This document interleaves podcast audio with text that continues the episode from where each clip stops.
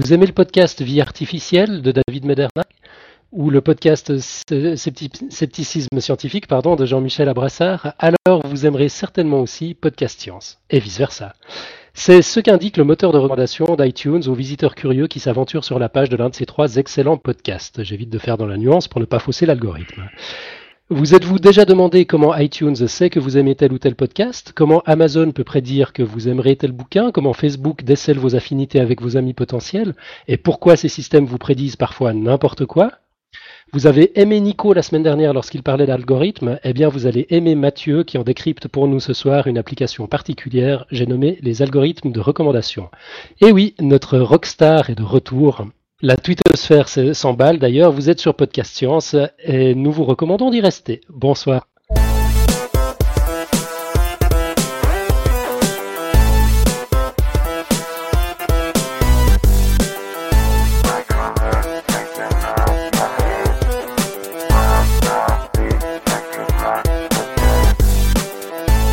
Bonsoir et bienvenue. Alan à Lausanne pour vous servir, alias Professeur Fun. À mes côtés ce soir, ou virtuellement du moins, à Montpellier, Hélène. Salut Hélène. Salut. À Lyon, Marco. Salut Marco. Salut tout le monde. Et à Barcelone, un podcasteur que nous n'avons pas encore eu l'occasion d'entendre cette année, qui commençait à nous manquer méchamment, c'est Mathieu. Salut Mathieu. Salut tout le monde. Ça faisait un moment qu'on t'avait pas entendu, ça fait plaisir. Ouais, ouais. moi, j'ai continué à vous entendre, par contre. Je vous écoutais religieusement chaque semaine. c'est vrai que je suis content d'être là, de retour. Ouais, la classe. Toujours de Barcelone? Toujours de Barcelone, ouais. T'as le soleil? Ouais, moyen. Un peu, bref. Bah, pas trop encore. Bon. Ça dépend, ça dépend des jours. Gris, des fois, des fois non, ça dépend. Bah, espérons que ce soit pour bientôt. En tout cas, tu, nous as manqué, tu as manqué à nos auditeurs. Je crois que tout le monde est extrêmement content de te retrouver. Puis donc ce soir, tu nous as présenté, un, tu nous as préparé un dossier, euh, un dossier vachement costaud sur les algorithmes de recommandation, c'est ça? C'est ça. D'ailleurs, c'était un, dossier qui avait été demandé par les auditeurs, si je me trompe pas. C'est ça, non? Euh, Ouais, je crois. Je me rappelle plus qui. Je, vais, aller, je vais aller farfouiller. Enfin, il avait été voté. Il avait été voté, je crois, euh, par la majorité des, des auditeurs sur, sur, le site. Et personne n'a osé s'y attaquer, c'est toi qui t'y es collé. Brave Mathieu. Amateur de sujets impossibles. Ok, bah écoute, on, t'écoute religieusement. tu, peux attaquer. Ok, alors il y aura peut-être des moments un peu compliqués, un peu techniques, donc il euh, faudra un peu s'accrocher. N'hésitez pas à, m'arrêter si vous comprenez rien. Euh, il y aura aussi il y aura aussi peut-être quelques anglicismes parce que voilà, il y a des termes techniques, j'ai eu un, peu de la peine à traduire une fois ou l'autre, donc vous pouvez aussi me donner un coup de main euh, pour les traduire si jamais. Ça marche. Alors, bon, les algorithmes de recommandation. Euh, ce qu'il faut savoir, c'est qu'il existe des centaines d'algorithmes qui ont été utilisés pour l'implantation de systèmes de recommandation. Et la plupart d'entre eux relèvent de, en fait, de concepts mathématiques assez avancés. Alors dans ce dossier, on va on va tenter d'analyser différentes approches et stratégies qui sont utilisées lors de la mise en place d'un système de recommandation.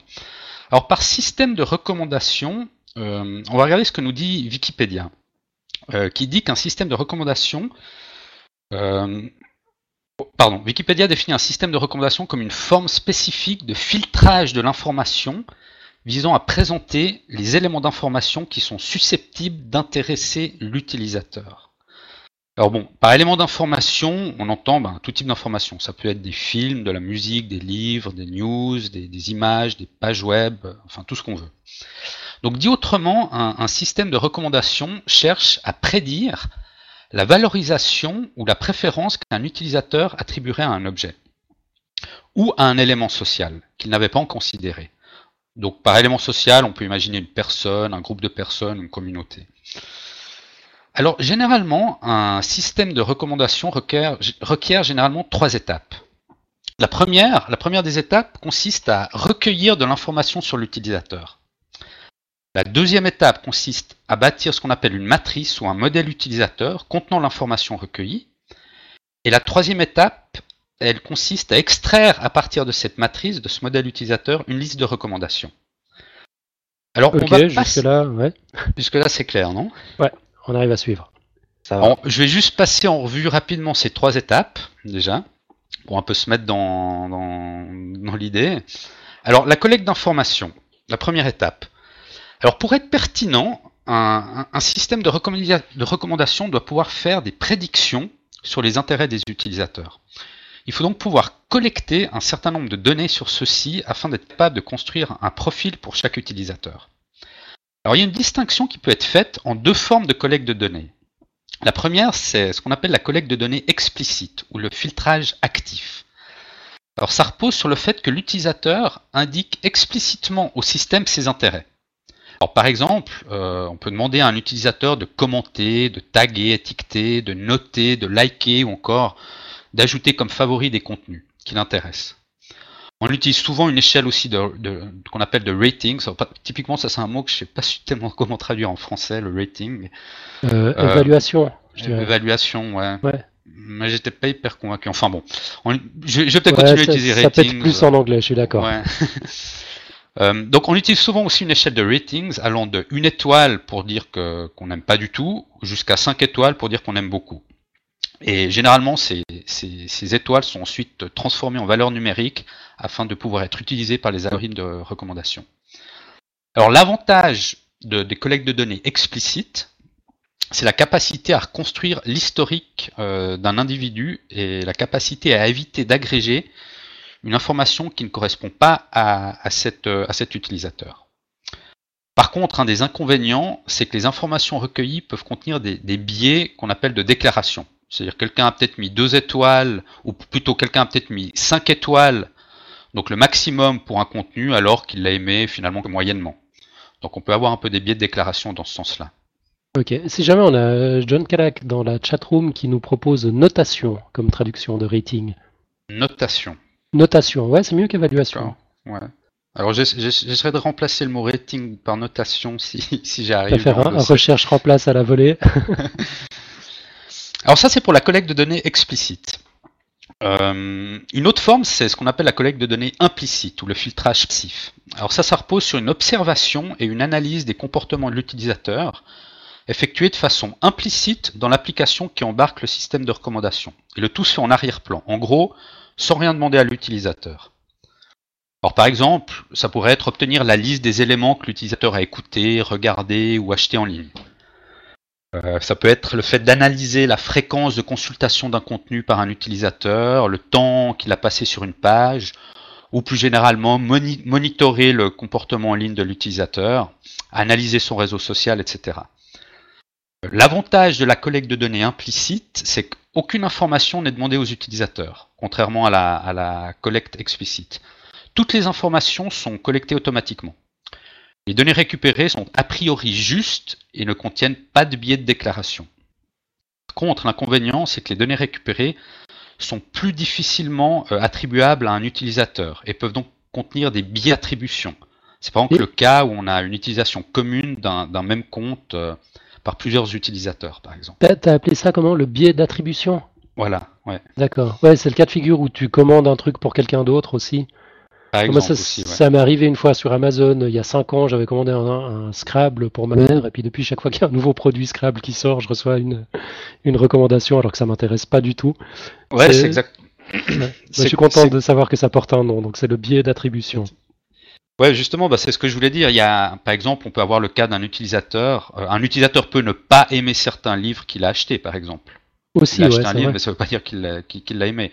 Ou il peut, comme, comme dans ton cas, l'avoir acheté pour quelqu'un d'autre aussi. Mhm. Alors ça, c'est pour la collecte d'informations. D'accord? Il y a deux formes. La forme explicite, on demande à l'utilisateur de fournir des informations, et la forme implicite. Euh, la deuxième étape, c'est de créer à partir de, ces informations un modèle qu'on appelle utilisateur. Alors, le modèle utilisateur, lui, se présente généralement sous, sous forme de matrice ou d'un tableau. Donc on peut se le représenter comme un tableau qui contient des, données recueillies sur l'utilisateur qui sont associées aux produits disponibles sur le site. On, verra plus tard un peu dans, les algorithmes comment ça, se déroule tout ça. Euh, un autre point important est aussi comment le temps influence le profil de l'utilisateur. Parce que les intérêts des utilisateurs, généralement, évoluent aussi au cours du temps. Euh, les données du modèle utilisateur devraient donc constamment être euh, réajustées pour rester conformes au nouveau centre d'intérêt de l'utilisateur. Bah ouais, parce que sinon, euh, sinon on me proposerait des Power Rangers là. Ouais, c'est pour ça que c'est pas facile ces algorithmes de recommandation parce qu'il y a voilà il y a aussi un facteur temps qui qui, qui, qui joue qui joue dans qui joue son rôle finalement. Voilà, ouais, en plus, euh, à notre époque là, les, euh, à 11 ans là, les, petits commencent déjà à surfer sur internet. Ça se trouve le gars dans 10 ans là on lui propose encore des pieds mobiles. Mhm. Ouais, c'est ça, ou euh, quand il y, y, a une période de ta vie où tu dois acheter des couches culottes, si on continue de t'en vendre dix ans plus tard, ça rime juste à rien en général. Exactement, ouais. Alors ça, c'est toute la problématique du, modèle utilisateur. Mhm. Mais bon, une fois qu'on a réussi à mettre en place donc ce modèle utilisateur, c'est-à-dire qu'on a réussi un peu à, associer euh, les intérêts de l'utilisateur avec des produits qui sont disponibles sur, sur, sur le site web, euh, on peut commencer à, extraire une liste de recommandations. Alors, pour extraire une liste de suggestions à partir d'un modèle utilisateur, les algorithmes, ce qu'ils font, c'est qu'ils utilisent la notion, une notion de mesure qu'on appelle de similarité entre des objets ou des personnes euh, qui, sont décrits par le modèle utilisateur. Donc la similarité, en fait, elle a pour but de donner une valeur ou un nombre, donc au sens mathématique du terme, à la ressemblance entre deux choses. Et plus la ressemblance est forte, plus la valeur de la similarité sera grande, et à l'inverse, plus la ressemblance est faible, et plus la valeur de similarité sera petite. Donc on verra plus tard dans le dossier quelques exemples de, similarité, quand on va parler euh, d'algorithmes. Ok. Alors ça c'est pour la première, la première partie, donc on collecte d'abord les données, on monte un modèle utilisateur à partir de ces données, on extrait des recommandations. À partir de là, il y a généralement, on, dit qu'il y a quatre approches euh, possibles pour un système de recommandation.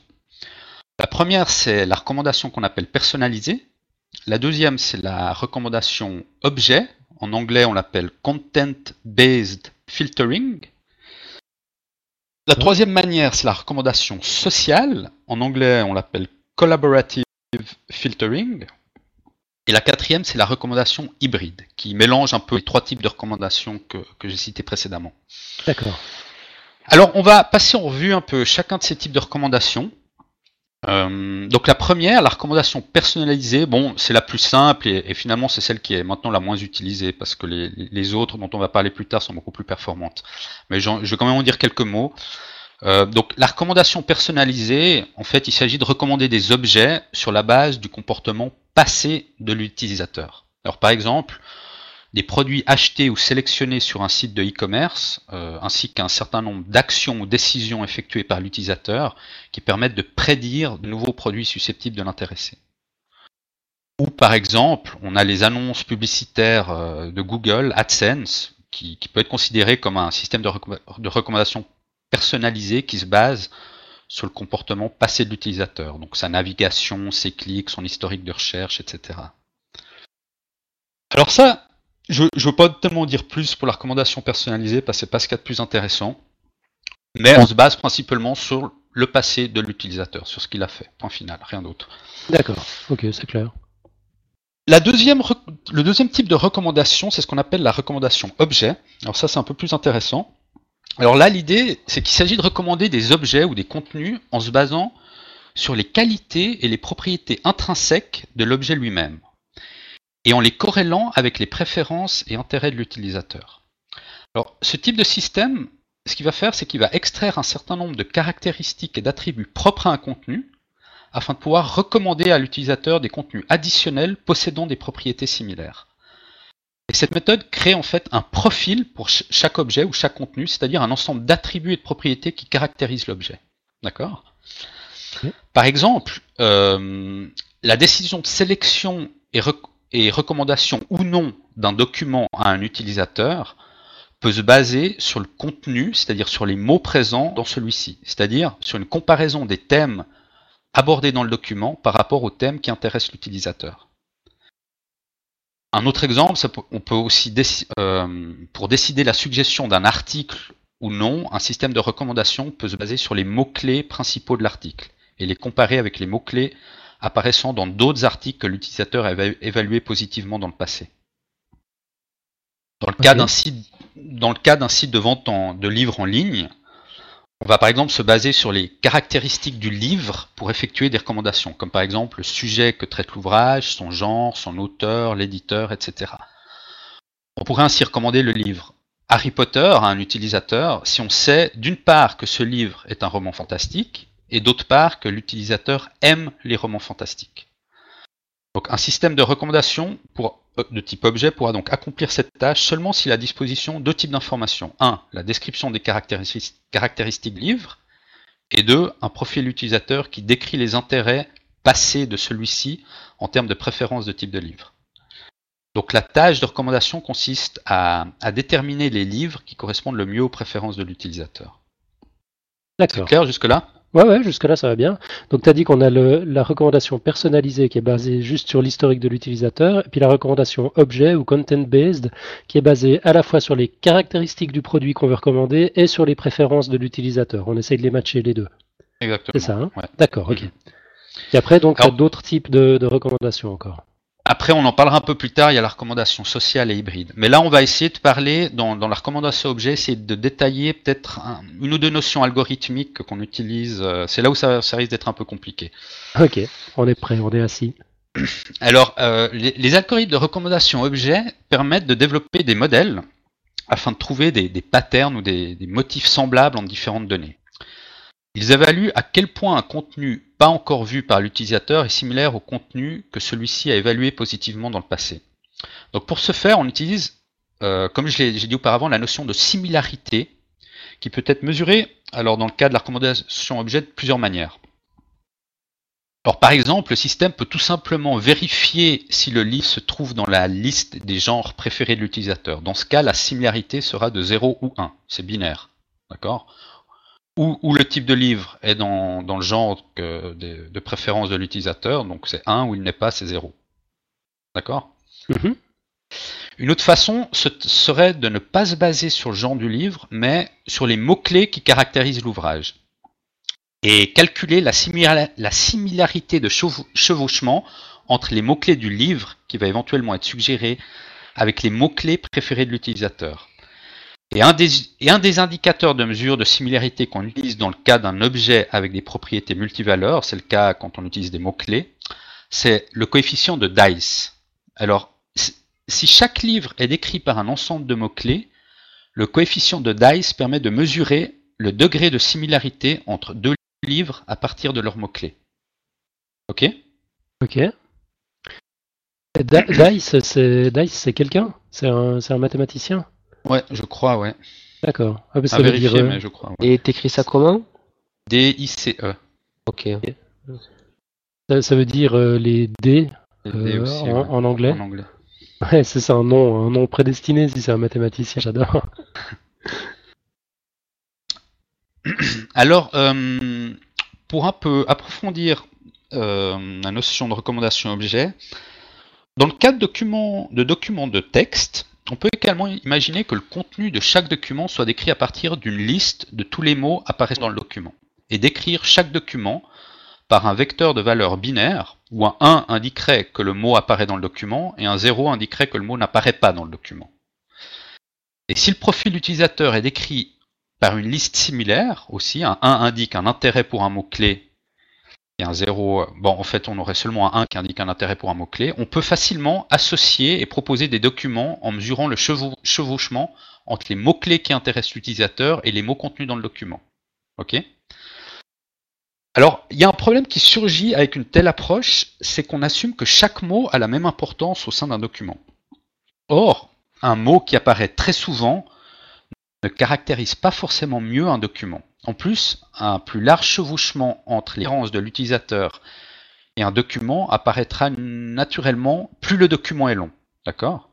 Donc plus le document est long, plus il y aura de chevauchement entre les mots, parce que le document a plus de mots. C'est clair? Ouais, c'est clair. C'est très clair. Oui, c'est logique. Donc en conséquence, le système de recommandation tendra à proposer euh, des, documents longs. Donc pour résoudre ce problème, euh, on applique des, techniques qui permettent de, réduire le poids des mots qui apparaissent très souvent et d'augmenter le poids de ceux qui apparaissent plus rarement. Et pour rendre encore plus compacte la liste des mots présents dans un document, on peut aussi quitter un certain nombre de mots qui sont sans intérêt, comme les prépositions, les articles, etc. Euh, en normalisant aussi différentes variantes d'un même mot, par exemple les verbes conjugués sont remplacés par leur infinitif, on, peut aussi aider à, rendre plus compacte la, liste des, mots qui caractérisent un, document. On peut aussi décider de limiter la liste aux N mots les plus pertinents apparaissant dans, les documents. Alors différents travaux ont montré que le nombre optimum de mots à prendre en compte se trouve aux alentours de 100. Parce que si trop peu de mots sont sélectionnés, moins de 50, on voit que d'importantes caractéristiques d'un document ne sont pas couvertes. Et si trop de mots sont inclus, certains ont peu d'importance et apportent plus de bruit qu'autre chose, ce qui réduit la qualité de la recommandation. On utilise aussi parfois des, bases de connaissances lexicales externes pour éliminer des mots non pertinents. Donc, de façon générale, les algorithmes de recommandation objet assignent un poids plus ou moins élevé aux attributs d'un contenu selon l'importance de ceux-ci. Et le poids exprime finalement l'importance de chaque attribut pour un utilisateur. Alors, un autre algorithme de recommandation objet qu'on utilise couramment, c'est la méthode de retour de pertinence de Rocchio. Je crois qu'on prononce comme ça, Rocchio. En anglais, ce serait Rocchio's Relevance Feedback ou classification de Rocchio. Alors, l'idée de cette méthode, c'est de prendre en compte le point de vue des utilisateurs sur les recommandations proposées.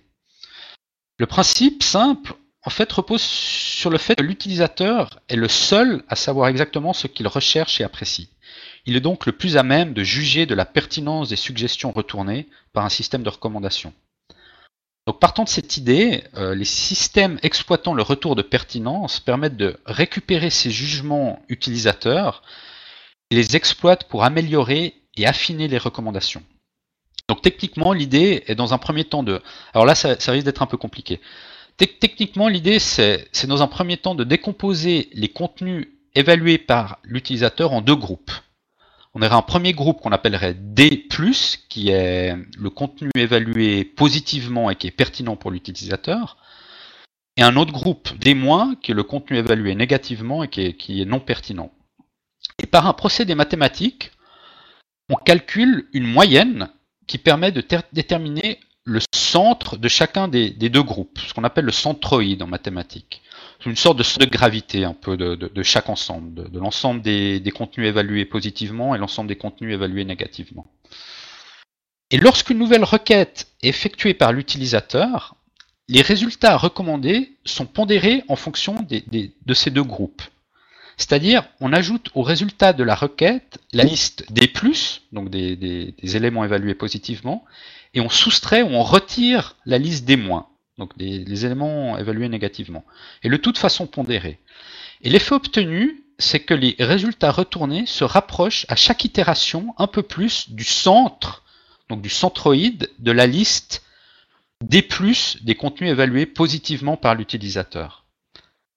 Et avec cette technique, on voit qu'il est possible d'affiner la requête, la requête initiale des utilisateurs au fur et à mesure que ceux-ci fournissent des jugements de pertinence sur des documents consultés. Et le système de recommandation est donc doté d'une boucle de retour qui permet au même système de reformuler des recommandations plus pertinentes en favorisant ou en écartant certains contenus. Est-ce que vous avez compris quelque chose? Euh, Je crois, ouais, mais je serais incapable de, faire mon petit résumé habituel. ouais, bon, j'ai mis une image dans le dossier, vous pourrez, vous pourrez la consulter, ce sera un peu plus clair, mais mais bon, c'est un concept mathématique où on, essaie de déterminer un peu le centre de gravité d'un groupe d'éléments positifs et d'un groupe d'éléments négatifs. Et quand on retourne des recommandations à un utilisateur, on inclut euh, ces éléments positifs, on les rajoute s'ils n'y sont pas, et on enlève ceux qui, ont été évalués, négativement, et, l'utilisateur nous répondra s'il aime ou s'il n'aime pas, et avec ça, avec toutes ces itérations, on affinera de plus en plus les, recommandations. Ouais, d'accord, comme ça je vois bien. Excellent. Alors, d'une manière générale, euh, pour la recommandation objet, euh, l'avantage, euh, c'est qu'on n'a pas besoin d'une large communauté d'utilisateurs pour pouvoir effectuer des recommandations. Une liste de recommandations peut être générée même s'il n'y a qu'un seul utilisateur finalement, parce qu'on se base sur les contenus. D'accord? L'inconvénient ou les inconvénients, bon, on, voit que certains attributs peuvent être extraits automatiquement d'un contenu, comme par exemple pour un document de texte, on peut relativement facilement déduire certaines propriétés sémantiques automatiquement. On voit aussi qu'en pratique, des caractéristiques et propriétés comme le genre d'un livre ou la liste des acteurs dans un film sont généralement aussi fournis par les créateurs du livre ou du film et sont généralement offerts sous forme électronique. Donc ça, ça cause pas trop de problèmes. Ce qui reste plus problématique, c'est l'acquisition des caractéristiques subjectives et qualitatives. Des propriétés comme par exemple le style, le design, euh, les opinions peuvent difficilement être acquises automatiquement. Et elles devront plutôt être introduites manuellement avec tout ce que ça implique comme le coût et les éventuelles erreurs. Ok? Mhm. Donc ça c'est pour la, la recommandation objet. Maintenant, on va parler de la recommandation sociale. C'est un autre type de recommandation. Donc, on a vu la recommandation personnalisée, la recommandation objet. Maintenant, le troisième type, type recommandation sociale. Là, l'idée, c'est de recommander des choses sur la base du comportement passé, alors non pas de l'utilisateur même, mais des utilisateurs similaires, en effectuant une corrélation entre des, utilisateurs ayant des préférences et intérêts similaires. Alors on utilise des méthodes qui collectent et analysent des données sur le comportement, les activités, les préférences des utilisateurs, et des algorithmes tentent de prédire ce que l'utilisateur aimera en cherchant des utilisateurs qui ont les mêmes comportements que l'utilisateur à qui on, souhaite faire des recommandations.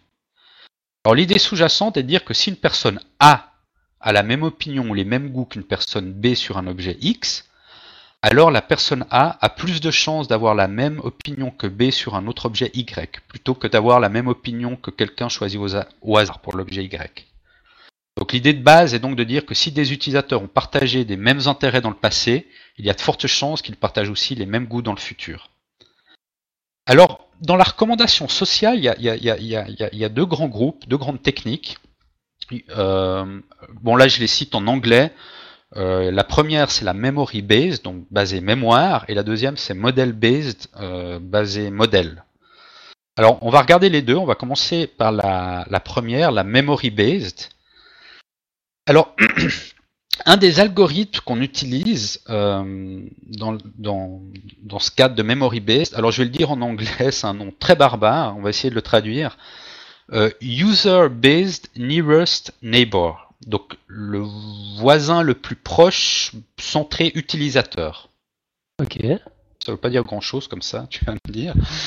Mais euh, alors, les algorithmes de recommandation sociale utilisent différentes variantes justement d'un mécanisme basé sur le voisinage proche. Dans, cette approche, un nombre d'utilisateurs, qu'on appelle des utilisateurs pairs ou des, les plus proches voisins, est identifié et sélectionné sur la base de la similarité de leurs intérêts et préférences avec l'utilisateur actif. On utilise alors principalement euh, les notations, donc les ratings, euh, par exemple sur des films, de ces utilisateurs voisins pour calculer des similarités avec l'utilisateur actif. Et pour chaque produit P que l'utilisateur n'a pas encore vu, une prédiction est faite en se basant sur les ratings de P assignés par le panel d'utilisateurs voisins. Donc cette méthode, elle suppose deux conditions initiales qui peuvent être vues comme des inconvénients. La première, c'est qu'on assume que si des utilisateurs ont eu des goûts similaires dans le passé, ils auront aussi des goûts similaires dans le futur. Voilà. Et le deuxième, la deuxième condition, c'est que les préférences des utilisateurs restent stables et cohérentes dans le temps. On a dit qu'au début, c'était pas forcément le cas. D'accord? Donc c'est quand même deux, petits inconvénients. Mais on, prend ces conditions comme ça. Alors pour bien comprendre, on peut essayer d'imaginer un tableau, une matrice de, notation de film, avec sur un axe euh, les utilisateurs et sur un autre les films. Euh, chaque cellule du tableau contient la notation donnée par un utilisateur pour un film. Vous arrivez à vous imaginer ça déjà ou bien? Ouais. Ok. Donc un signe plus indique que l'utilisateur a aimé le film, un, signe moins qu'il ne l'a pas aimé. Et pas de signe signifie qu'il n'a pas d'avis particulier sur ce film. Alors pour pouvoir prédire si... Alors là j'ai utilisé des, noms anglais parce que j'ai mis un tableau, j'ai pris une source, c'est en anglais. Alors c'est pour rester cohérent. Donc pour pouvoir prédire si Ken euh, apprécierait le film Fargo et éventuellement lui recommander ce film, on compare les ratings de Ken à ceux des autres utilisateurs sélectionnés. Et on peut voir par exemple qu'il y a un autre utilisateur qui s'appellerait Mike euh, qui a des ratings identiques. Et que Mike a, et vu que Mike a aimé le film Fargo, on pourra alors prédire que Ken aimera aussi ce film et lui faire cette suggestion. D'accord. Et je, vais- peut-être juste décrire le tableau parce que moi je me l'étais imaginé, puis je suis allé le regarder sur, euh, sur le dossier, c'est pas du tout ce que j'avais imaginé. Donc en fait, on a une espèce de d'échiquier euh, ou un tableur avec euh, des lignes et des colonnes qui, qui s'entrecroisent. Chaque colonne correspond à un nom de personne et puis chaque ligne correspond à un nom de film. Voilà. Et à l'intersection entre personne et film, on a un plus ou un moins selon que la personne a aimé ou pas le film. Et Ouais. puis c'est comme ça qu'on peut voir euh, dans- pour un même film, par exemple. euh, qu'est- Qu'est-ce que tu as donné comme exemple? Fargo, c'était? J'avais dit que Mike et Ken euh, avaient valori- noté de manière similaire les, les différents films en fait. On voit que, que les deux utilisateurs ont, ont mis des plus et des moins sur les mêmes films. Ouais, ils ont aimé euh, Cliffhanger, ils ont aimé euh, Pulp Fiction, ils ont aimé The Piano dans, dans, dans ton exemple. Mhm. Et l'idée c'est de se demander, y a, alors il y a, il y a- il y a par contre Ken, il n'a pas vu le film Fargo et on, on- on aimerait savoir s'il faut lui recommander. Donc vu qu'on voit que Mike l'a aimé et que toutes les autres, autres notations de Mike correspondent à Ken, bon on dit bon ben vu que Mike a aimé Fargo, ben Ken va aussi l'aimer. Ça tient Donc ça- route, hein. Ouais. Donc ça c'est le, le modèle justement qu'on appelle euh, user-centric, donc centré utilisateur. On regarde euh, les, les notations des autres utilisateurs On- pour, pour, pour associer les utilisateurs.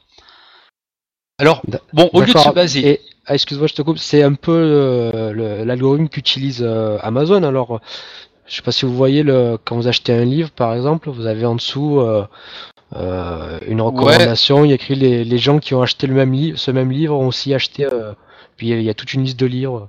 Tout à fait, tout à fait. J'en parlerai un petit peu plus tard d'ailleurs, mais ouais, c'est dans, c'est dans cette idée-là, ouais. D'accord. Alors, euh, au lieu de se baser uniquement sur l'utilisateur le plus semblable, là, dans notre cas de figure c'était Mike, euh, la prédiction est normalement calculée à partir de la moyenne pondérée des, des- des notations de plusieurs utilisateurs. Et le poids donné aux notations de chaque utilisateur est déterminé par le degré de corrélation entre cet utilisateur et l'utilisateur pour qui on désire faire la recommandation. Et pour mesurer le degré de corrélation entre deux utilisateurs, alors on fait appel au co- coefficient qu'on appelle coefficient de corrélation de Pearson. Alors bon, il y en a plusieurs de ces coefficients et de ces indicateurs. hein. Euh, on, peut, on peut en citer d'autres qui sont aussi utilisés comme indicateurs de similarité ou de proximité entre utilisateurs. Il y a la corrélation de Ringo, le coefficient de corrélation de Spearman. Bon, je vais juste dire deux mots sur le, coefficient de corrélation de Pearson. Alors, le, le coef- coefficient de corrélation de Pearson, lui, se calcule à partir des valeurs présentes donc dans la matrice, dans le tableau, et peut prendre une valeur de plus 1, ça veut dire forte cor- corrélation euh, positive, et moins 1, forte corrélation négative, c'est-à-dire euh, très faible corréla- corrélation. Mhm. Alors, par exemple, un coefficient de corrélation de 0.7 euh, entre deux utilisateurs indiquerait une bonne similarité de leurs intérêts. On introduit aussi souvent dans le calcul de la mesure de Pearson, euh, on ajoute à ce calcul un, un facteur de pondération afin de, de prendre en compte et pondérer le fait que certains utilisateurs ont toujours tendance à donner seulement des bons ratings et que d'autres ne vont jamais donner le rating maximum à un produit. Alors il y a aussi des outils mathématiques pour essayer de prendre en compte ces choses-là. D'accord? Euh, Les systèmes de recommandation doivent généralement aussi gérer un grand nombre d'utilisateurs. Et faire des recommandations à partir de notations de millions d'utilisateurs peut avoir de sérieuses impli- implications en termes de performance. Ainsi, quand, le nombre d'utilisateurs atteint un certain seuil, ce qu'on fait, c'est on, fait une sélection des meille- une sélection des meilleurs voisins doit être faite. D'accord? Donc pour, déterminer quels sont, on va pas prendre tous les, les, utilisateurs similaires, on, on va prendre les meilleurs. Alors pour déterminer quels sont les voisins les plus pertinents à sélectionner, alors là on utilise une déclinaison de cet algorithme initial que j'ai dit du nearest neighbor, du voisin le plus proche, qui s'appelle le K nearest neighbor, c'est-à-dire le, le, le, le, les K voisins euh, les plus proches, qui permet de, de sélectionner justement les, les K meilleurs voisins ayant la plus haute valeur de corrélation. Donc tu dis K, c'est une variable qui peut remplacer n'importe Voilà. quel nombre. Ça pourrait être Voilà. 2, 3 ou 10 000, euh, 10 000 voisins. Exactement. D'accord. On verra après que c'est un peu problématique pour déterminer que- que- quelle est la bonne valeur de cette variable aussi. Mhm. Euh, une autre approche, au lieu de dire euh, qu'on prend les cas meilleurs, une autre approche, c'est ce qu'on appelle la, la corrélation thresholding, serait de sélectionner seulement les voisins possédant une corrélation plus grande qu'un certain seuil. Alors le problème dans, ces, dans ces deux approches réside dans le fait de sélectionner justement le bon nombre K d'utilisateurs voisins à prendre en compte ou de déterminer la bonne valeur du seuil de corrélation. Si le nombre K est trop petit ou si le seuil de similarité est trop élevé, le nombre d'utilisateurs voisins pris en compte sera trop réduit pour effectuer une bonne prédiction. C'est le problème qu'on appelle du, de la couverture réduite, ou en anglais de reduced coverage. Dans le cas contraire, euh, lorsque K est trop élevé et que le seuil est trop faible, l'ensemble du panel de voisins est trop large, trop d'utilisateurs avec un degré de similarité finalement limité, ce qui amène du bruit additionnel dans les prédictions. Donc plusieurs travaux et situations réelles euh, ont montré qu'un panel composé de 20 à 50 voisins donne de bons résultats. Ok. Alors, on n'est pas non plus limité simplement aux ratings, donc aux notations, aux like, dislike, euh, j'aime, j'aime pas. On peut aussi se baser sur des données plus implicites en observant euh, le comportement de l'utilisateur sur le site, par, opposition à la récolte de données explicites comme l'est le, rating. On peut, observer par exemple quelle musique il a écouté, quel article il a lu, et on croise ces infos avec celles du, reste des utilisateurs avant de lui proposer des, nouvelles questions. Euh, alors la recommandation sociale de ce type-là, donc centrée utilisateur, qui, essaie de, chercher des similarités entre utilisateurs, a, quand même certaines limites. Lorsqu'il s'agit d'un gros site qui gère des millions d'utilisateurs et un catalogue de milliers de produits, il faut scanner un grand nombre de voisins potentiels, ce qui rend impossible la recommandation en temps réel. Et pour pallier ce problème, euh, les gros sites implémentent souvent une technique différente, plus apte au traitement préalable des données en hors ligne. C'est ce qu'on appelle le offline pre-processing. Donc la recommandation, c'est ce qu'on et ce type de recommandation sociale s'appelle ne s'appelle plus user-centric, donc n'est plus centré utilisateur, mais on l'appelle item-centric. Centré euh, item, ça je sais pas comment traduire non plus. Euh. Bah, l'objet, euh, la, la, la, chose. Objet. Ouais. Alors faut pas la confondre avec la recommandation objet que j'ai fait ouais. auparavant. Article, voilà. Recommandation basée sur l'article. Alors recommandation basée sur l'article. Alors là, donc faut pas la confondre hein, avec la recommandation objet, parce qu'on est toujours dans une recommandation sociale. On va toujours utiliser les, avis des, autres utilisateurs, mais on va essayer de chercher des similarités entre les éléments. Mhm. Alors je vais expliquer un peu ça aussi. Donc cette autre approche, euh, qu'on appelle aussi item to item ou article to article, propose une inversion de l'approche euh, centrée utilisateur du proche voisin que, j'ai cité auparavant. Au lieu de mesurer la, la corrélation entre des utilisateurs, les notations sont utilisées pour mesurer la corrélation entre les contenus, entre les films par exemple. Donc en s'aidant toujours du, coefficient de corrélation de Pearson, mais cette fois appliqué au contenu et plus appliqué aux utilisateurs. Donc si par exemple les notations des deux films Fargo et Pulp Fiction ont une parfaite corrélation, c'est-à-dire qu'ils ont reçu les mêmes ratings positifs, négatifs ou nuls de la part des utilisateurs, on peut ainsi prédire que Ken aimera le film Fargo car il a aimé Pulp Fiction. Et les notations des utilisateurs sur, ces deux films sont parfaitement corrélées. Vous avez suivi? Ouais. Donc pour le dire autrement, l'approche centrée item, euh, centrée article, propose de rechercher en premier lieu des contenus similaires et ensuite de faire une recommandation à l'utilisateur. Cette approche permet euh, de faire un traitement préalable sur la matrice pour déterminer les contenus similaires et ainsi pouvoir effectuer des prédictions en temps réel, contrairement à l'approche centrée utilisateur très gourmande en mémoire. D'accord? Là, on peut faire vraiment un traitement euh, hors ligne, à côté. Parce que les contenus, on les a. Donc, on, peut, faire, on peut faire des, calculs de similarité euh, en hors ligne. Ouais, et puis on peut, on peut les planifier, on n'est pas obligé de tout faire en même temps et de bouffer toutes les ressources euh, simultanément. Ouais, d'accord. Donc, autant le coefficient de corrélation de Pearson est très utilisé pour pour déterminer des utilisateurs similaires, donc le, cas de la recommandation sociale centrée utilisateur. Elle peut aussi être utilisée, comme je l'ai dit là, dans, dans, la recommandation centrée euh, item. Mais on utilise aussi euh, dans l'approche euh, item-centrique plutôt comme indicateur de mesure de similarité entre, entre éléments un autre indicateur qu'on appelle de similarité cosinus ajustée. Alors ne partez pas au courant. Euh, ouais, j'ai failli partir. Heureusement que j'étais assis. Euh, alors, non, je vais juste dire deux mots, mais pas grand-chose. Euh, les valeurs possibles pour cet indicateur vont, vont, comme dans le cas de la mesure de Pearson, de plus 1, donc forte similarité positive, à moins 1, forte similarité négative. Donc, peu de similarité finalement. Et une fois que la similarité entre les items a été établie à l'aide de la similarité cosinus ajustée, on peut alors prédire une notation pour un, pour un élément grâce au rating effectué par l'utilisateur sur les items similaires. Alors, dans cette approche, euh, l'idée est de construire à l'avance la matrice de similarité entre les éléments. Et en temps réel, on peut facilement ensuite déduire la prédiction de recommandation d'un produit, donc la, notation qu'aurait un produit pour un utilisateur actif, en déterminant depuis la matrice déjà construite quels sont les produits les plus similaires et en calculant la valeur moyenne des notations sur ces produits effectués par les utilisateurs voisins. Alors, d'une manière générale, la, recommandation sociale a aussi ses avantages et ses inconvénients. Euh, l'approche purement de recommandation sociale n'exploite pas ou ne demande aucune connaissance sur les contenus eux-mêmes. Par exemple, dans le cas d'un magasin de vente de livres en ligne, le système de recommandation collaboratif. Donc la recommandation sociale, on l'appelle aussi recommandation collaborative. Euh, donc un, système collaboratif n'a pas besoin de savoir le type, de, contenu de livre, son genre, euh, qui en est l'auteur, etc. Pas besoin de se baser sur l'analyse des propriétés euh, d'un livre ou d'un contenu. La recommandation sociale est capable de recommander des contenus sans avoir besoin de comprendre le sens ou la sémantique du contenu lui-même. Les, les, informations propres au livre n'ont pas besoin d'être introduites dans le système. Donc ça, c'est un gros avantage de la recommandation sociale.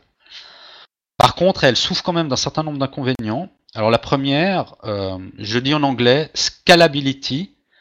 En français, échelonnage, mais je sais pas si c'est le bon mot. Ouais, au risque de faire bondir Marco, je crois qu'on dit, on dit évolutivité pour euh, scalability.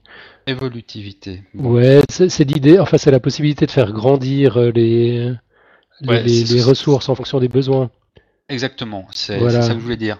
Parce que c'est encore une, une, utilisation galvaudée du terme évolution, mais bon, c'est un autre débat. Parce qu'on voit souvent que les, les, les, plateformes sur lesquelles sont utilisés ces, ces filtres sociaux collaboratifs ont, ont, des millions d'utilisateurs des produits et de contenus. Donc ça demande beaucoup de puissance, on l'a déjà dit, de calcul pour pouvoir proposer des suggestions aux utilisateurs. Et la recommandation sociale de, de type centré utilisateur, euh, on l'appelle justement memory based, basé mémoire, car la base de données des, notations est maintenue en permanence en mémoire dans le serveur et utilisée directement pour générer des recommandations à l'utilisateur actif. Alors bien que cette approche euh, basée mémoire soit théoriquement plus précise, parce qu'elle a toujours les dernières infos, euh, en permanence et en temps réel, elle a, finalement toujours les données pour générer des, recommandations. Elle souffre de problèmes justement de scalability, donc euh, d'évolutivité pour des bases de données de millions d'utilisateurs et de millions de contenus. C'est pour ça qu'en fait dans une approche centrée item, modèle qu'on appelle basé modèle, les données sont prévalemment traitées hors ligne. Donc ensuite l'exécution de l'application ou du service web, il y a un modèle pris ou pré-traité qui sera utilisé pour effectuer les prédictions.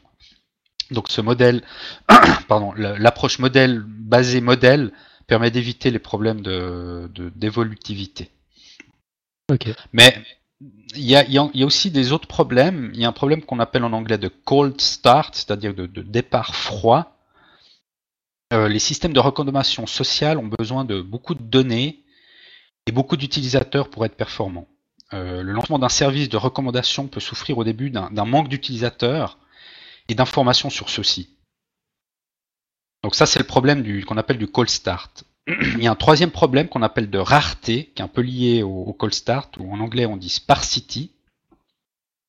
Alors là, euh, on voit que le nombre de produits ou contenus est énorme sur certains, sur certains sites. Et même les utilisateurs les plus actifs auront noté ou valorisé qu'un tout petit sous-ensemble de toute la base de données. Donc même l'article le plus populaire n'aura que très peu de bonnes notes. Dans une telle situation, deux utilisateurs auront peu d'articles valorisés en commun, ce qui rend plus difficile la tâche de corrélation. Et c'est une situation qu'on retrouve lorsque le système dispose, d'un ratio élevé de contenu par rapport aux utilisateurs, et qu'on retrouve aussi souvent au stade initial du lancement du service de recommandation. Ce qui nous ramène au, problème du call start que j'ai cité avant.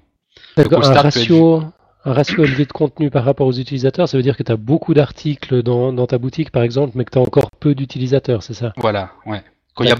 ou, même quand il y a vraiment beaucoup d'articles, euh, les utilisateurs, ils vont pas noter tous les articles, ils vont noter quelques-uns.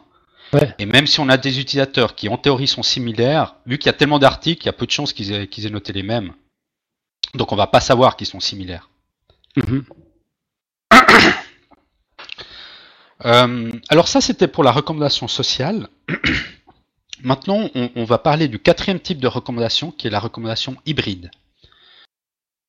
Alors, la recommandation hybride, c'est finalement une combinaison des trois approches dont on vient de parler, la personnalisée, la recommandation objet et la recommandation sociale. Les méthodes hybrides sont de plus en plus utilisées car elles permettent de résoudre des problèmes justement que je viens de citer, comme le call start et, le problème de rareté qu'on retrouve dans une approche de recommandation uniquement sociale. D'autre part, si par exemple on considère deux utilisateurs avec les mêmes goûts, mais qui n'ont pas évalué euh, des objets en commun, un filtrage collaboratif pur ne les considérera pas comme similaires ou voisins. Rappelons que la mesure de similarité standard ne prend en compte que les éléments pour lesquels l'utilisateur actif et l'utilisateur à comparer ont effectué un rating. L'idée, c'est de pouvoir assigner une valeur par défaut aux éléments qui ont été euh, notés ou seulement par un des deux utilisateurs, afin d'améliorer la qualité de prédiction en cas de, rareté.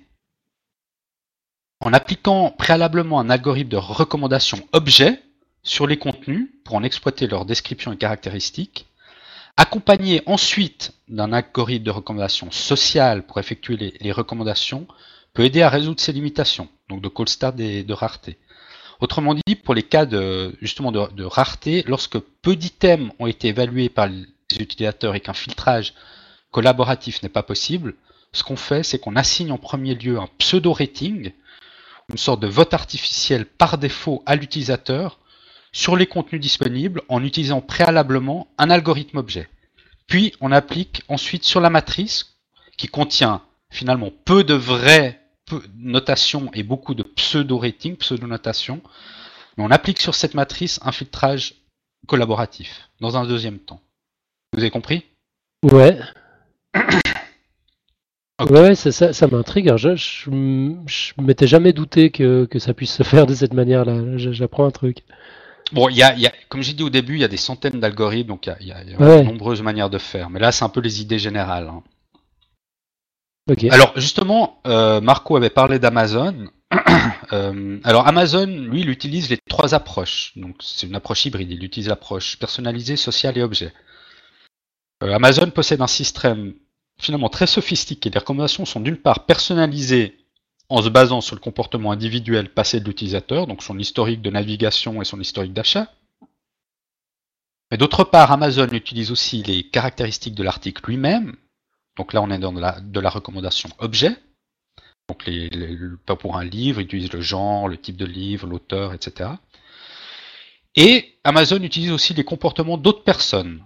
Donc là, on est dans la recommandation sociale. D'ailleurs, tous ceux qui ont déjà fait un achat sur Amazon ont probablement dû lire le message de la part d'Amazon qui nous dit les gens qui ont acheté X euh, ont aussi acheté Y. Ouais, c'est ce que nous disait Marco tout à l'heure. Exactement, justement. ouais. Mhm. Donc là, on est dans une approche où euh, finalement qu'on avait dit avant du, du- du plus proche voisin, mais euh, basé item, centré item. Ouais. Euh, et il semblerait, alors ça c'est marrant, il semblerait que le système de recommandation d'Amazon représente plus de 30% du chiffre d'affaires global de la société, et ça en 2009. Donc, comme C'est-à-dire, les, les gens ont acheté les trucs euh, qui, qui ont été recommandés par le système? Ouais, 30% du chiffre d'affaires euh, du chiffre d'affaires global d'Amazon a été généré par des recommandations, par le système de recommandation d'Amazon. Bah, C'est fou cette histoire. Je vois, toi, tu as déjà cliqué sur un des liens qui est recommandé par Amazon. Non, mais je suis pas un utilisateur type. Euh, je moi, crois, ouais, j'avoue. Les, les algorithmes de recommandation. Ah, Moi, j'avoue, toi, ça m'est oui, arrivé. Ouais. Marco Ouais, ouais, ouais. Ça m'est arrivé. Mais je trouve que c'est souvent pertinent quand même, les recommandations hein, sur Amazon. Ok. En tout cas, Ouais. pour, pour mon cas, euh, j'ai souvent remarqué que c'était euh, vraiment. Enfin, c'était souvent des livres qui m'intéressaient. hein. Ouais, il y, a- il y a Georges Mackie qui nous demande euh, dans la chat room si en gros on trouve que les recommandations d'Amazon sont, sont pertinentes.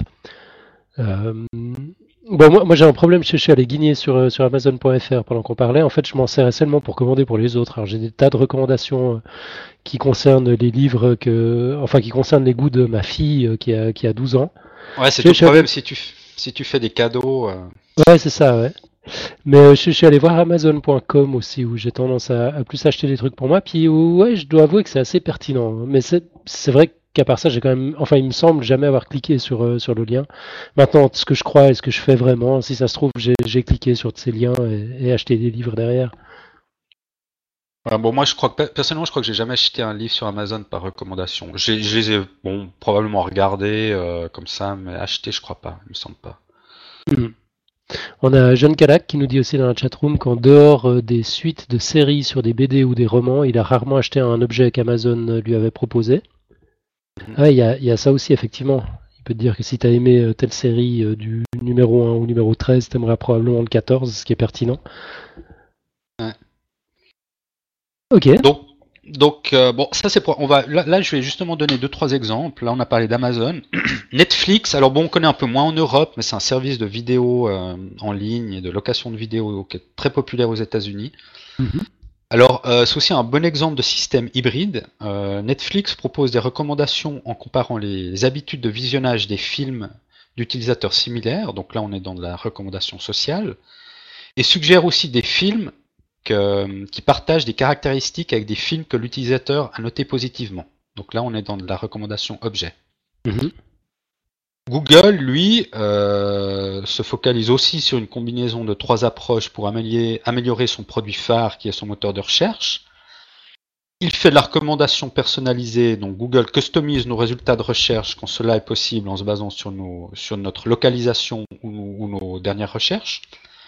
Lorsqu'on est connecté à notre compte Google, si on en a un, il propose un contenu encore plus pertinent en fonction de notre historique de, recherche. Il fait aussi de la recommandation sociale. Typiquement, l'algorithme de PageRank est de manière intrinsèque un outil basé sur de la recommandation sociale dans la mesure où il utilise les liens entre les pages web. Et l'utilisation de contenu provenant de, des cercles de Google euh, qui a été lancé, là, euh, c'est aussi une forme de recommandation sociale finalement. Ouais, c'est vrai que tu, vois apparaître dans la liste des résultats de recherche Google maintenant que telle ou telle personne que tu connais recommande ce résultat. Mhm. Ça, c'est nouveau, c'est depuis Google effectivement. Mhm. Et il fait aussi de la recommandation objet. Donc Google utilise aussi une approche sémantique euh, pour sa fonction Did you mean de son moteur de recherche. Je sais pas si ça vous est déjà arrivé de, mal écrire un mot et il, vous, dit vous avez voulu écrire ce mot-là? Donc là, on est dans la recommandation objet. Il fait une analyse sémantique. Ok. Moi, j'ai juste un commentaire, c'est une petite parenthèse qui n'a rien à voir, mais sur cette notion de, euh, de, résultats de recherche qui diffèrent sur Google en fonction, enfin selon qu'on est connecté ou non et, en fonction de, son historique de recherche. Je, dois dire que c'est un truc qui me fait un petit peu peur. Euh, Google, on, avait l'habitude que ça nous que ça nous livre le, monde numérique tel qu'il est finalement en toute, en toute objectivité. Euh, ça, te présentait des résultats, euh, enfin ça, ça triait les résultats, mais juste sur une base, une base de, recommandations objets finalement, et pas tellement de recommandations sociales. et, et c'est quelque chose qui est en train de changer. Mm-hmm. C'est-à-dire que Google va te, va te conforter dans ta vision du monde aussi à la place de te présenter la réalité telle qu'elle est. Et, ça, je trouve un, petit peu dangereux. Je, me mets dans les, baskets d'un créationniste américain au hasard. Je, dis ça parce qu'il y a, il y a Marco. Ah ben, en plus, j'ai exactement pensé à ça. ouais, bah ouais. Mais un créationniste américain qui va se rendre sur, euh, sur Google pour s'informer sur les origines de l'univers, ben on, va lui balancer euh, ses certitudes qui qui n'ont rien à voir avec la réalité. Et puis, ouais, je, sais pas, je trouve qu'il y, a une espèce de, biais qui a été introduit par, euh, par Google avec, euh, avec ce système. Je, suis très méfiant. Tout à fait, euh, il y a une perte de neutralité très claire et Google va nous retourner ce qui croit qui va nous intéresser. Il va, il, va plus du tout étendre le panel de, résultats d'une manière neutre. Il va vraiment, il va de plus en plus se centrer sur ce qu'il croit, ce qui nous intéresse. C'est le problème, effectivement. Bon, fin de la parenthèse. bah, faut, faut, pas, faut pas avoir de compte Google et tout ça, comme ça, ça restera plus neutre peut-être. Enfin, un autre, un autre exemple assez, assez intéressant, c'est hum, celui en deux services de musique en ligne qui sont Pandora et Last.fm. Je sais pas si vous les, les connaissez. Mm-hmm. Euh, euh, donc euh, en fait, il y a une différence entre les approches de recommandation objet et de recommandation sociale qui peut vraiment bien être illustrée en comparant ces deux services qui sont des, des, services de, radio en ligne ou de radio personnalisée en ligne. Euh, Pandora, malheureusement, il n'est pas disponible en Europe. Euh, il l'avait été dans tous ses débuts. J'avais eu l'occasion de, le tester, mais très vite, pour des histoires de droits d'auteur, il a, il, est, il était limité seulement aux États-Unis. Et Last.fm, euh, là, bon, tout le monde peut y avoir accès, en tout cas en Europe. c'est aussi un service de radio personnalisé en ligne. Alors, ce qu'on va voir, c'est que les deux utilisent des approches différentes. Euh, Pandora, lui, utilise principalement une approche de recommandation objet. C'est-à-dire le, le, système se base sur les propriétés de la chanson ou de l'artiste, c'est-à-dire il, décompose dans un premier temps les morceaux de musique afin de mettre en évidence ses propriétés intrinsèques. Donc chaque morceau de musique dispose, disposerait de plus de 400 attributs permettant de déterminer une sorte de code génétique de la chanson. C'est ce qu'on appelle le Music Genome Project de Pandora. Euh, et en comparant les propriétés similaires entre, les différents morceaux, le système arrive alors à nous proposer de nouvelles chansons à écouter, c'est-à-dire une sorte de station de radio qui diffuse de la musique avec des propriétés susceptibles de correspondre à nos goûts. L'utilisateur peut ensuite aussi indiquer s'il aime ou pas le morceau en écoute et permet ainsi à Pandora d'affiner son fil de recommandation en privilégiant ou pas certains attributs selon l'information venue en retour de l'utilisateur. Euh, donc on voit que Pandora utilise principalement une approche recommandation objet. Last.fm, lui, utilise euh, une recommandation sociale ou collaborative.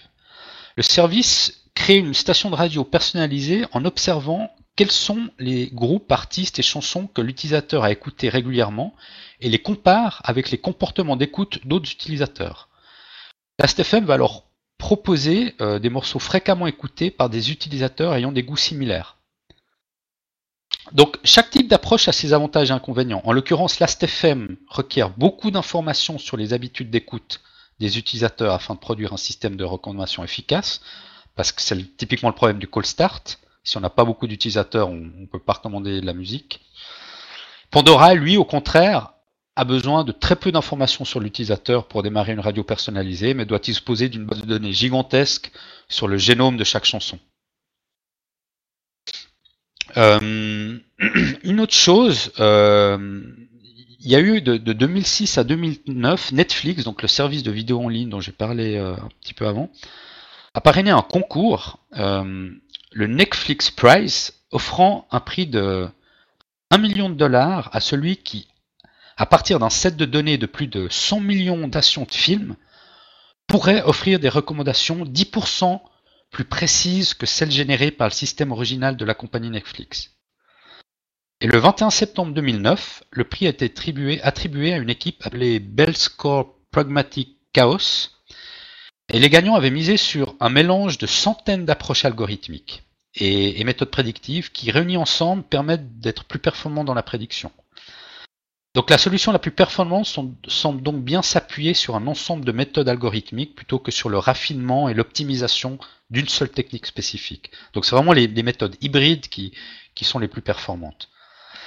Et pour l'anecdote, euh, le Netflix Prize n'a pas été renouvelé en 2010, car malgré le fait que le set de millions de données fournies aux participants du concours ait été rendu anonyme pour préserver, pour préserver l'identité d'an, il y a évidemment deux chercheurs de l'Université de Texas qui ont été capables d'identifier des utilisateurs présents dans le set de données utilisés lors du concours en les associant et en croisant ces données avec des, notations de films qui avaient été soumises sur euh, IMDB, l'Internet Movie Database.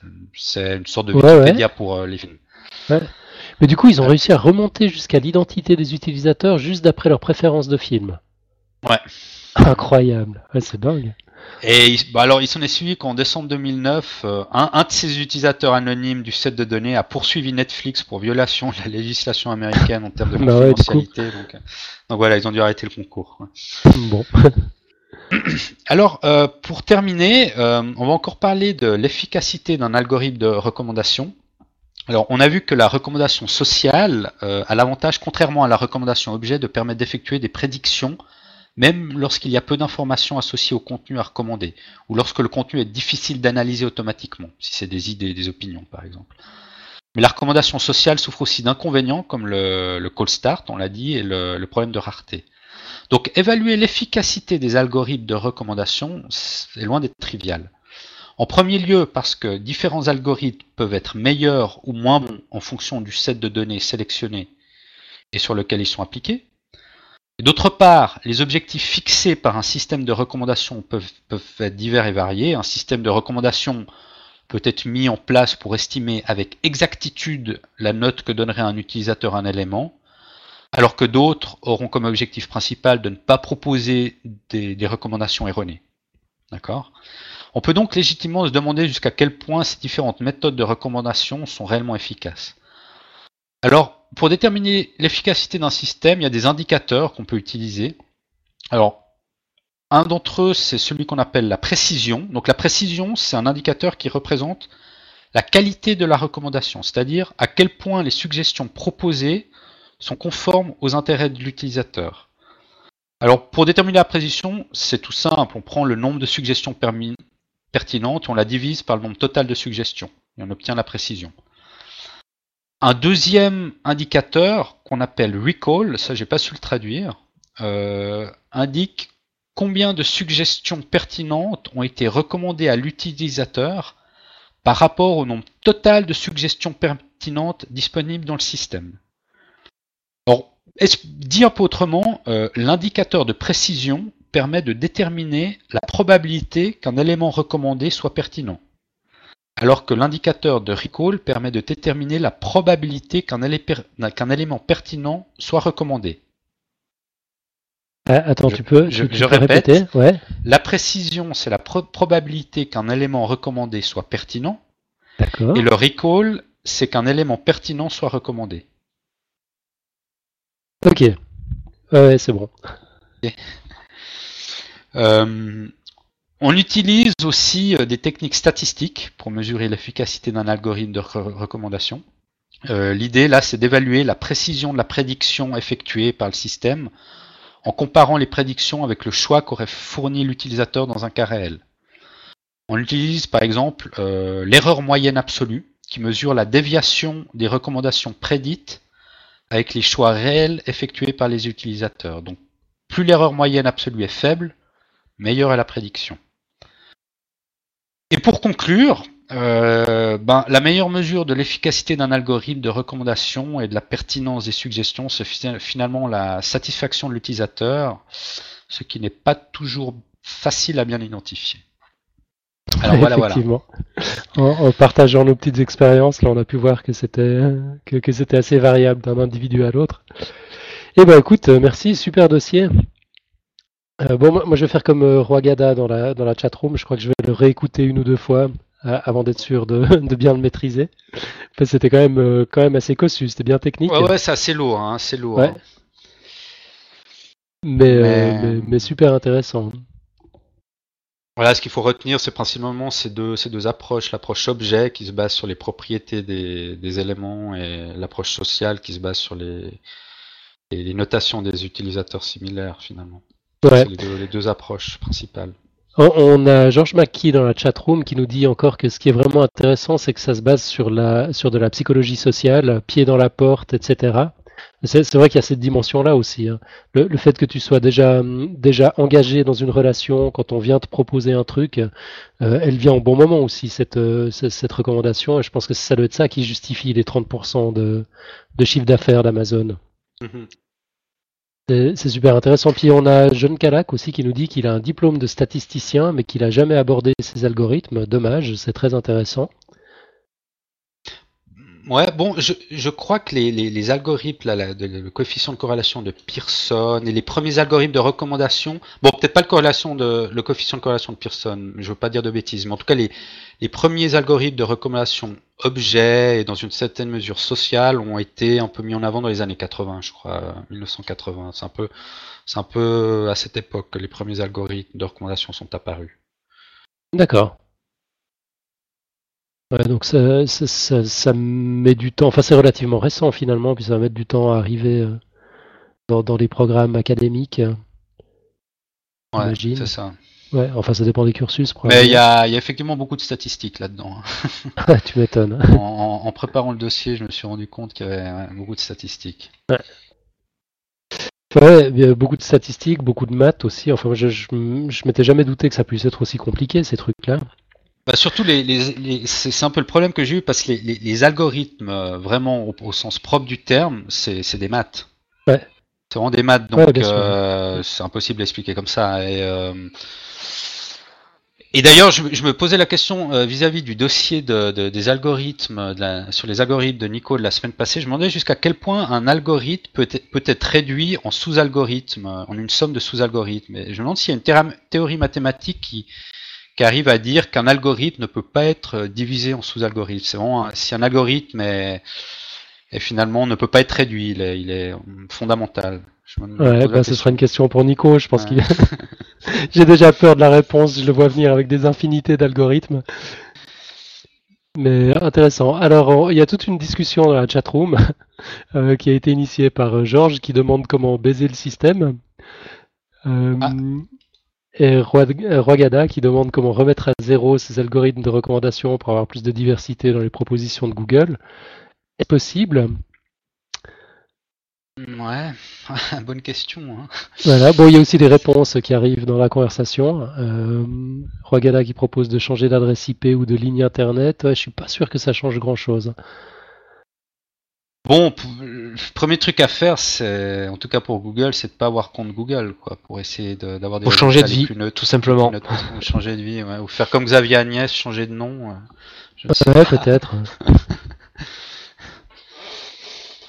Ouais, euh, Jeanne Calac nous dit encore que Pearson et Spearman, euh, ça lui parle, mais pas dans ce contexte.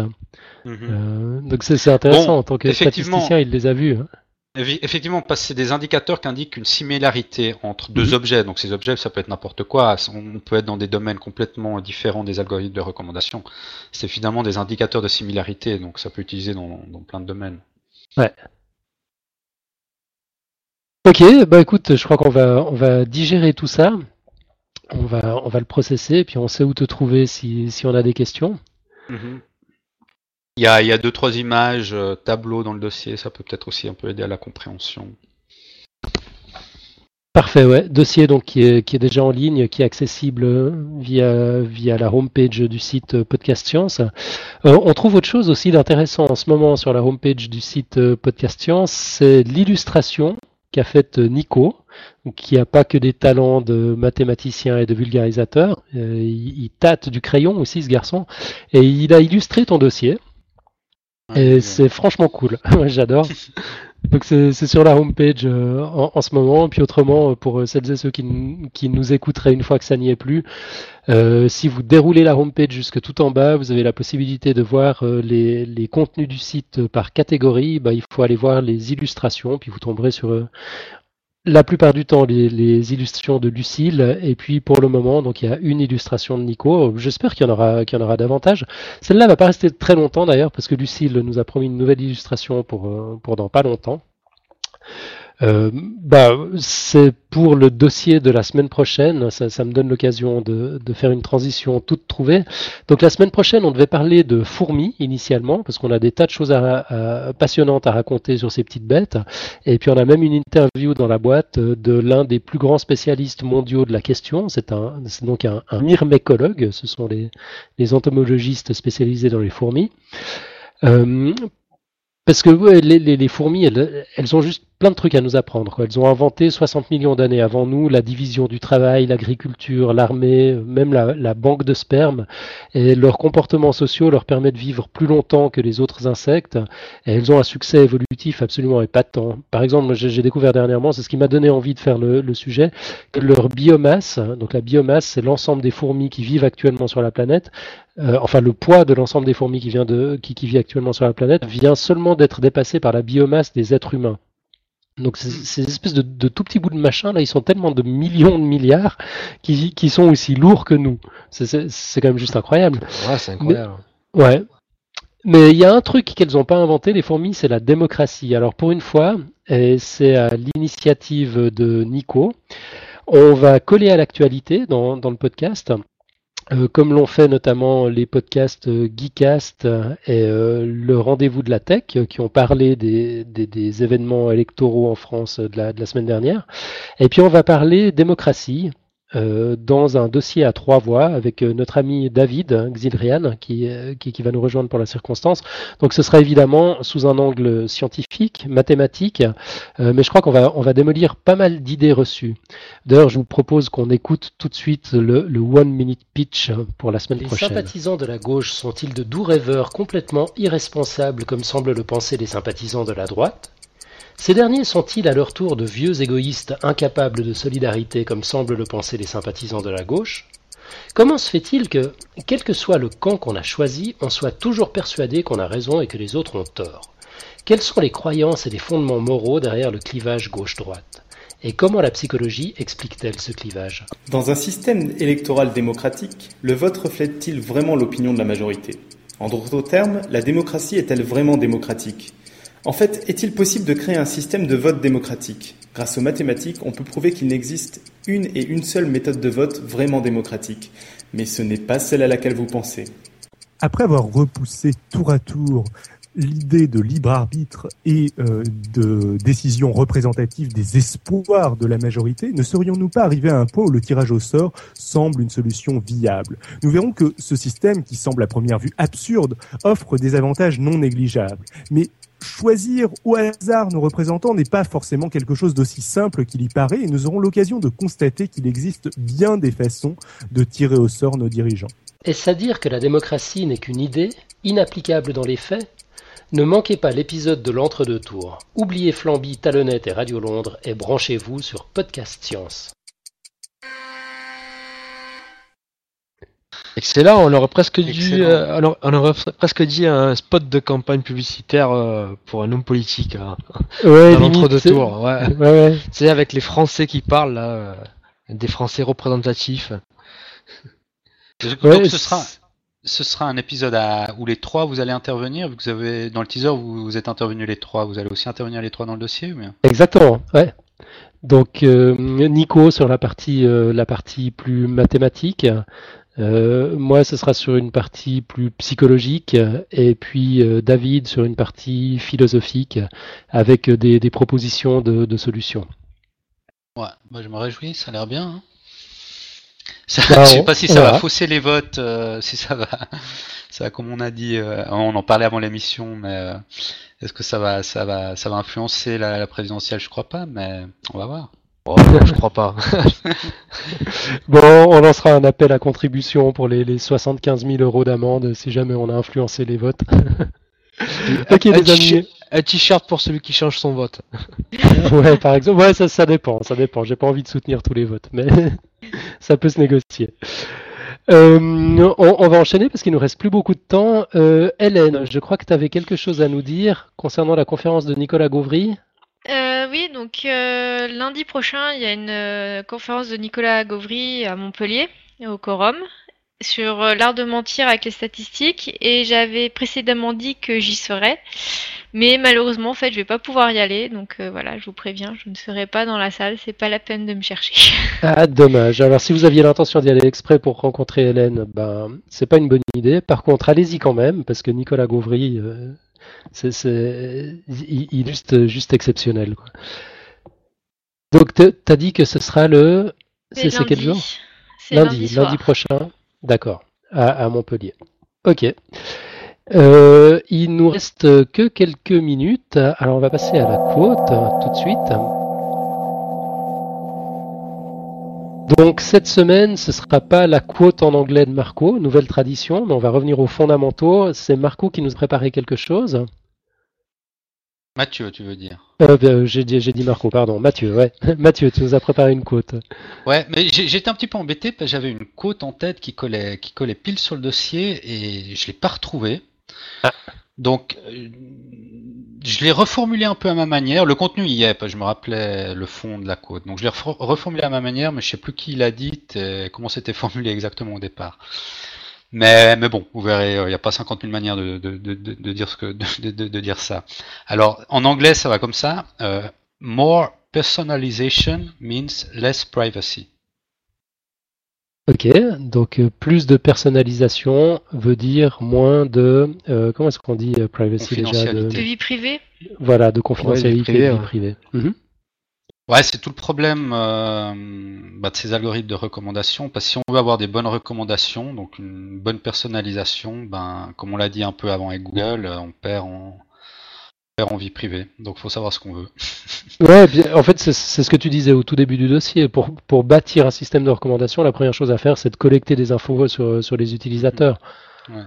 Donc, à partir du moment où on, concède un petit peu de, ces informations, ben, on renonce, euh, on, renonce à, leur. Euh, ah, pourquoi il n'y a pas le, mot privacy en français? C'est confidentialité, je crois, non? Ouais. Mm-hmm. Euh, Enfin, oui, bon, bon on, a, on, a pris l'idée. Mais c'est justement un peu tout le paradoxe, euh, parce qu'on a tous finalement envie d'avoir des bonnes recommandations, euh, voilà. Mais on n'a non plus pas tous envie de, que ces systèmes savent tout de, notre vie privée, donc euh, c'est un peu tout le paradoxe de ces algorithmes de recommandation, je trouve.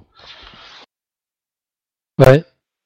c'est vrai que c'est. Mais en même temps, en même temps, on sait à quoi s'attendre quand on vient sur Internet.